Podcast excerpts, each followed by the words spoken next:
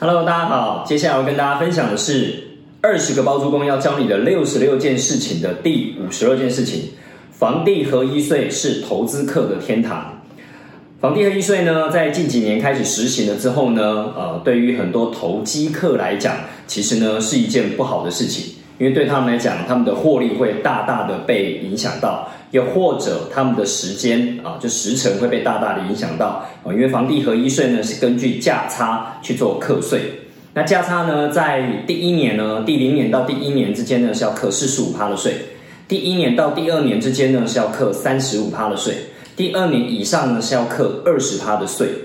那这个对一般我们讲投机客来讲呢，想要短进短出呢，他就要承受比较大的代价啊，你可能赚一百万。呃，在第一年以内呢，就要分四十五万出去啊，就是会有缴比较大的一个税。那在这个税上面呢，对于我们讲说那个成本效益就会大打折扣啊。那所以呢，很多投机客就开始慢慢转型成为呃比较中期的这样的投资法，就可能等个两年之后再出售，让那个税呢能够下降一点啊，变成只要二十趴这样的税。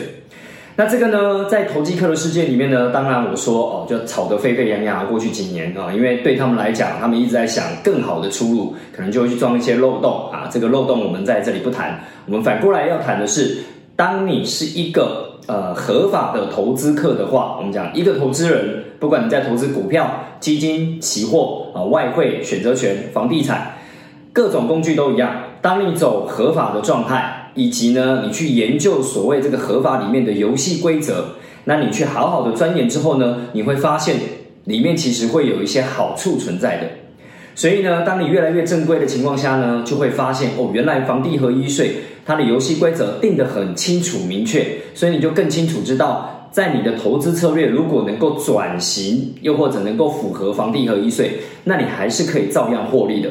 打个比方好了，对一个长期收租的，呃，我们讲投资客来讲，哦，他其实呢，在没有出售的情况下，他是不会有所谓的价差课税这件事情的，所以相对应的，他的租金收入就会很稳健的一直有收入。那以个人的收入来讲，呃的情况下呢，大部分的人在第一间或第二间的租金收入的情况下。他其实是不需要我们讲说不需要缴任何的呃，就是太多的税的，因为呢，你的集聚还没飙破二十趴、三十趴、四十趴的情况下，那在租金的课税上面呢，其实是还算优渥的哦，因为政府已经有呃明文规定，就是你可以有四十三 percent 的免税额啊，那这个部分是不用缴税的。所以你剩下的每一百万有四十三万不用缴税，有五十七万你是需要缴税的。那五十七万在并入你的个人中所税里面，那我相信你要缴的税还算是可以接受的，啊，不会高到让我们觉得哇，怎么被课了那么多税？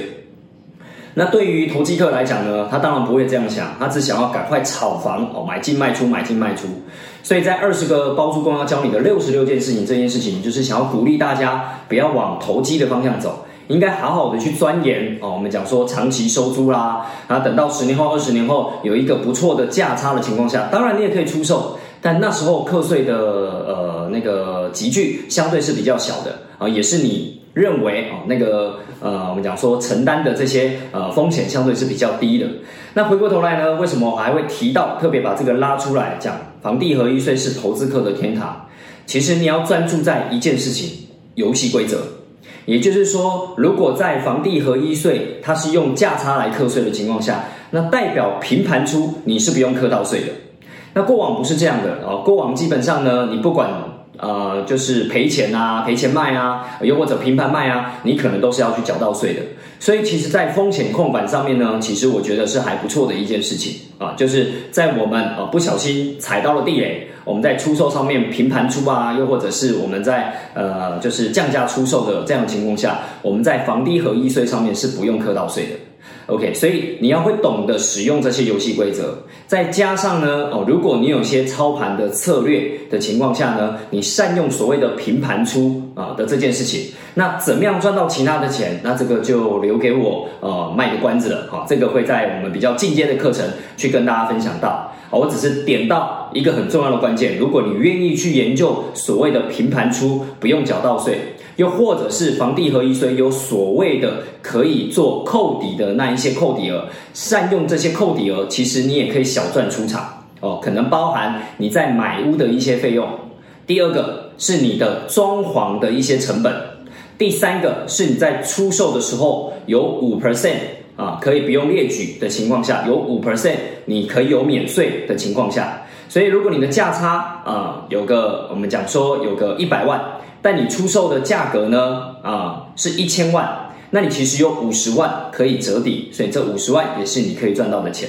所以当你呢，你会好好的去了解哦，所谓你这个房地合一税的游戏规则的时候，你还是有机会可以去赚到呃相当不错的获利。那只是看你怎么样去使用这一套的税法。那当然，我们强调的都还是在合理合法的情况下呢，我们去获取我们的收益。那我相信在投资的世界里面，才能够稳健又长长久久。OK，OK，今天的分享就到这边喽，那我们下一集再见，拜拜。